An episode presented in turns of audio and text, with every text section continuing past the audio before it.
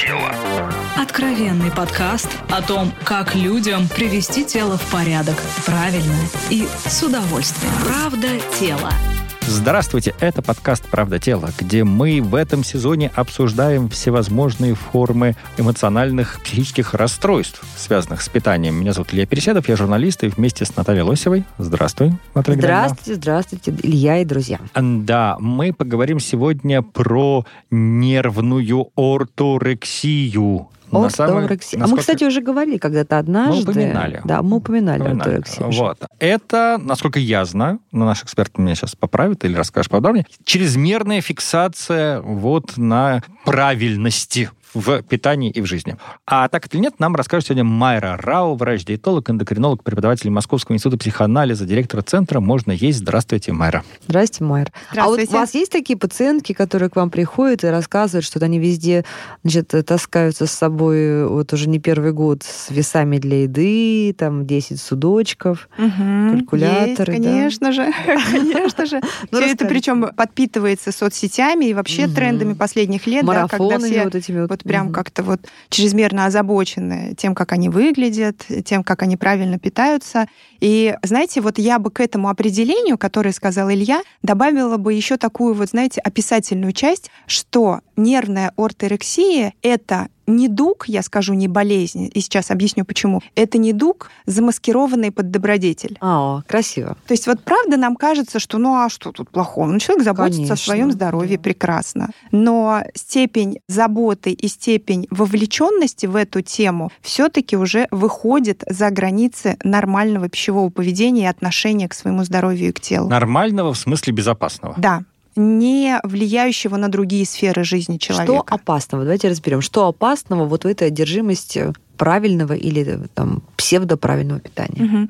Опасность состоит в том, что зачастую люди с орторексией, они же озабочены не какой-то определенной массой тела, они озабочены именно своим здоровьем профилактикой каких-то заболеваний и так называемой чистотой питания. Вот эти вот ешки они проверяют, чтобы вот все было натурально из-под коровки и так далее. И это опасно тем, что зачастую многие продукты не проходят их проверку. И люди с орторексией начинают выбрасывать из своего рациона не один-два продукта, а целыми группами продуктов. И это, конечно же, несет за собой определенные последствия в виде дефицитов, например, кальция с развитием остеопении, железа с развитием а, железодефицитной анемии, гиповитаминозов, снижение поступления витаминов в организм, снижение поступления минералов и, конечно же, плюс вот эта вот чрезмерная озабоченность на правильности своей еды, когда начинают страдать уже другие сферы жизни. Я насколько понимаю, у них даже это на уровне психосоматики может переживаться, да? То есть да. как бы вот если человек с диабетом, например, например, у него там скачок, да, инсулина, он не поест конфетку, ему плохо, а у этих наоборот, если им начинает казаться, что они съели какой-то неправильный продукт, они начинают прям на уровне телесном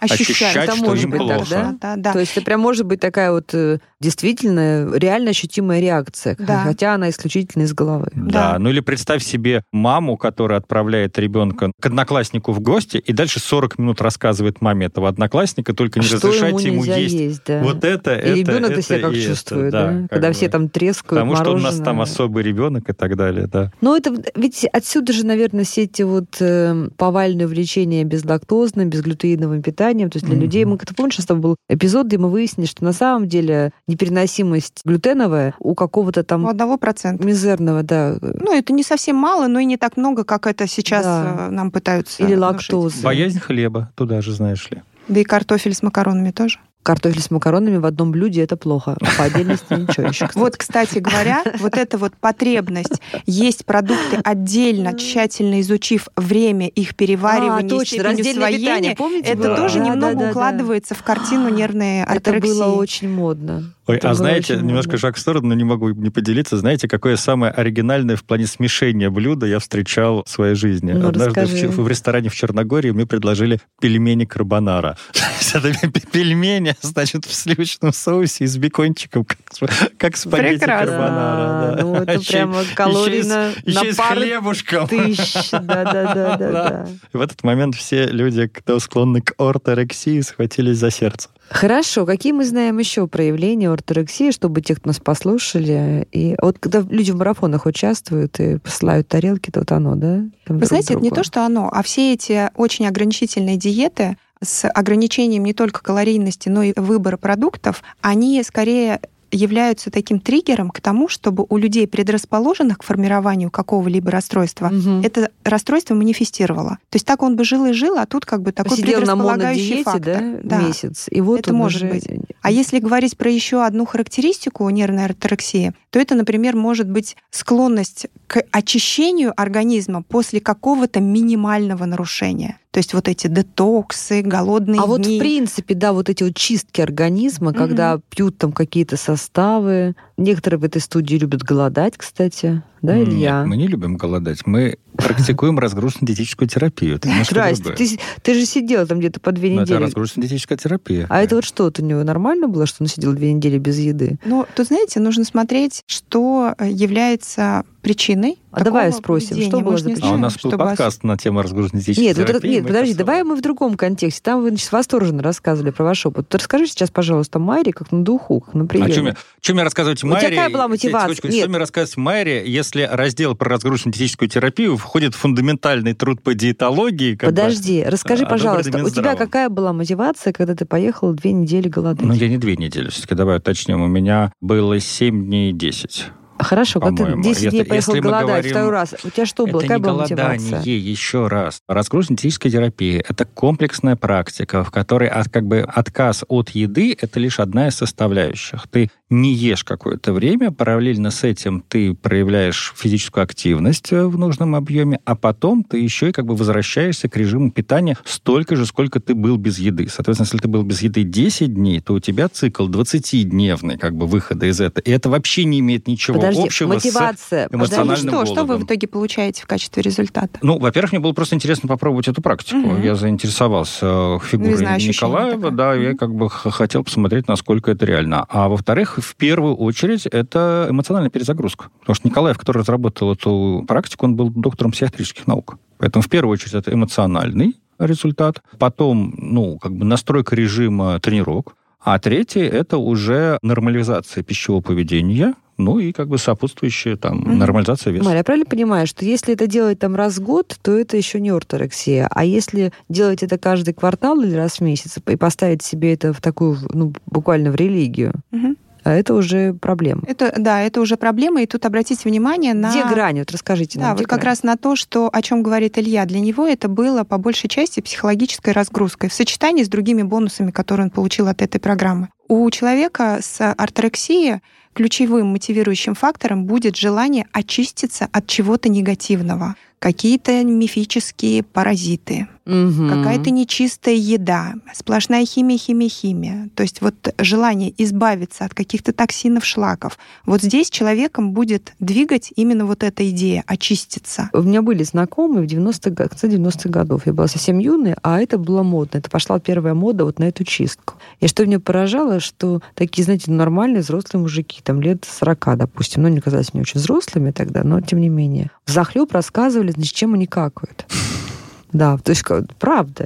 И прямо вот, ну, вот обсуждали, где что у них там, какие паразиты выходят, какие там у них сгустки негативного, так сказать, скопления и прочее. Mm-hmm. Ну, то есть это была какая-то такая фиксация. Нет, ну вообще, если ты поднимаешь ставки, вот когда я был в этом санатории, у них есть процедура медицинская, так называемый ГЛОК, глубокая очистка кишечника. О, боже. И я когда спросил у женщины, которая им занимается, а вы вот видели как бы паразитов? Вот, то есть она этим занимается каждый день, можно сказать, на поток. Вот сколько вы вот паразитов вот видели, выходящих из человека? Чудесно. Она сказала, такая. что типа там за пять лет только пару раз. Угу. То есть все разговоры, что там в каждом из нас живут колонии паразитов, они даже вот опровергаются вот теми, ну, кто... И это, это что? Это должны быть за паразиты, которые можно увидеть невооруженным да. глазом. Ага, кстати, да. Да, да, да. Так что это вот... Так что их а, знаете, было. у меня есть мой... не, не бычить цепи. У меня есть э, мой внутренний маркер вот по поводу э, нервной орторексии,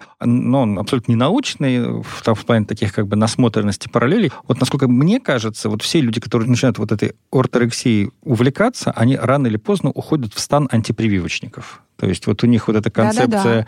чистоты организма, Мгм. она вот следующий логический скачок. Мы не будем в себя пускать Потому штаммы. что химия ну, же. Потому что это езжайте в химия. тайгу, Да. ну, к, к Гафе Лыковой, там Поэтому это вот к вопросу о том, чем это чревато. Ну, во-первых, это чревато тем, что, ну, правильно сказала Майя, они исключают у себя из рациона правильные продукты, раз. Мгм. Два, они зачастую начинают употреблять опасные продукты, потому Мгм. что многие фермерские продукты, не прошедшие процедуру проверки санитарной, Абсолютно. базовой, они могут Мгм. быть небезопасны. Это два. И три, вот когда они уже там начинают э, вот, вот уже там чиститься, тогда да, следующий шаг, это они не ставят себе прививки. И да и вообще в детям. целом отказываются от традиционной медицины, да, Мгм. лечатся только травками, пиявками и так далее. Ну, еще мне кажется, что это очень часто приводит потом к вегетарианству и э, к веганству, к А вот, кстати, сыроедению. нет. Кстати, далеко не Нет, все. ну, Смотрите, знаете, какое различие вот здесь? Мгм. Когда человек соблюдает вегетарианский стиль питания, потому что, сказал врач, первое, потому что он заботится таким образом о природе, Мгм. он заботится о ресурсах нашей окружающей среды, ему просто невкусно, то это в целом вполне оправданный выбор, и можно сделать питание только растительными продуктами вполне достаточное для покрытия всех нужд человека. Но орторектика не будет беспокоить ни окружающая среда, Да. ни какие-то религиозные убеждения. Там будет основная идея, что все остальное грязное, химически напичканное чем-то, М. нашпигованное ешками. И поэтому нужно только чистое, натуральное есть. А если это с точки зрения, ну, так скажем, псевдобаланса питания? Ну, то есть я ем э, не все, но мне так вот я прочитала, что так нужно, да, что есть, там, допустим, 6 раз в день, чтобы у тебя там был, не знаю, такой-то белок с таким-то углеводом, э, выверенные по граммам и по калориям. Мгм. Это орторексия или нет? Чтобы что? Тут э, и- имеет Ам, значение же, какая цель Не набрать вес э, Мгм. или борется, например, э, с инсулинорезистентностью, потому что где-то так прочитали, а что так нужно бороться. Ну, мне кажется, что Майя здесь выделила очень правильный момент. Вот э, мы что периодически любим там это все на рельсы духовности переводить. Мне кажется, что вот в основе орторексии лежит вот эта проблема гордыни. Ну, то есть, когда человек думает, что он знает про себя лучше всех, он сам для себя все поймет, решит и так И далее. он то есть, другой вообще, если да? он- он, он да, осознанный, то есть, если он, если он встроен в диалог, Ну, вот с каким-то как бы сообществом, и он допускает авторитет внешнего, да, там, внешнего врача Мгм. или там какого-то консультанта, который ему говорит, и он готов этому следовать хотя бы 2-3 месяца, чтобы отследить результат. Потому что тоже, мне кажется, вот очень хороший маркер по поводу вот этой орторексии, это как люди относятся к консервам. Потому что вот на самом деле в хороших ресторанах высокой кухни, в салатах и так далее, очень много консервированных продуктов. Мгм. Корнишоны, моллюски и так далее. И 99% людей их едят и и не думают об этом, и Мгм. на вкус это никак не отражается. А вот люди, которые... «А, Еда, которая была в жестяной баночке, она уже, значит, там как бы страшно, неправильно и так далее. еда. Мертвая еда. Хотя там рецепт, как бы, вон там Мгм. горбуша, соль, как бы, и вода, и все. Да? Вот здесь это как бы так- такой очень показательный момент, что как бы человек в первую очередь думает, ну как бы не что он ест, а как это было преподнесено. И если ему говорят, да ну что, на заводе есть технологи, это все происходит, проходит санитарный там, контроль и так далее. Нет, я это чувствую, я лучше знаю, и Мгм. вот так далее. Вот Если вот есть такая вот фиксация на себе, как на крайней точке понимания. Хорошо. А может ли орторексия привести к анорексии? Да. Насколько связаны эти вещи? Да, вы знаете, вообще нервная орторексия сейчас не является психиатрическим диагнозом, несмотря на то, что клиницисты наблюдают уже давно, что вот некое такое отклонение и желание постоянно следовать здоровому образу жизни уже не вписывается в понятие нормы. Но пока еще не установлены диагностические критерии, чтобы Мгм. можно было бы уже в диагностический рубрикатор нервную орторексию занести как официальный диагноз. Но схожесть нервной орторексии и нервной анорексии, безусловно, прослеживается. И есть даже психологические особенности, такие как перфекционизм, желание все контролировать, способность жестко вводить ограничения в еде, но ключевое различие между нервной орторексией и нервной анорексией состоит в том, что в случае с анорексией человек все эти действия делает для того, чтобы похудеть, потому что он кажется себе слишком толстым, полным. А в случае с орторексией человек все эти действия производит для того, чтобы оздоровиться или не заболеть. То есть там Мгм. мотивация разная. Мгм.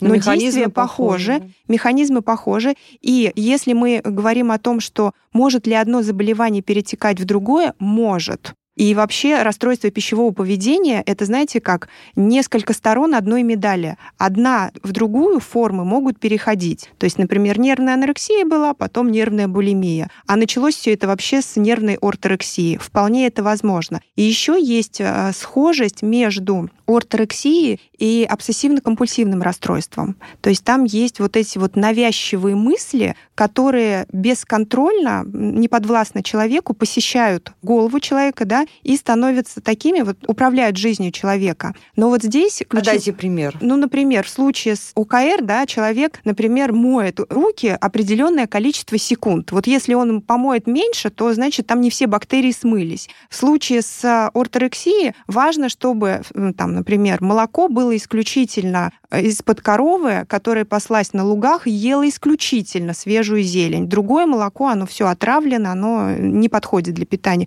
То есть такая чрезмерная фиксация на каких-то вот вещах. Но в случае с ОКР эти навязчивые мысли или движения могут доставлять дискомфорт человеку, и человек испытывает, что да, это ухудшает качество моей жизни. В случае с орторексией нет, у человека отсутствует критика к тому, что вот это вносит какой-то дисбаланс в его жизнь. Человек, наоборот, вот как Илья верно заметил, чувствует даже некоторое превосходство угу. а, над другими людьми, что вот они всякую гадость едят, а я тут один вот просвещенный. Но да. это форма контроля. Как это... же человеку распознать себе опасные звоночки? Очень сложно очень сложно, и важно учитывать тот факт, что у человека, как правило, отсутствует критика к этому состоянию. Угу. То есть ему кажется, что все нормально. Тут скорее, может быть, родственники могут обратить внимание.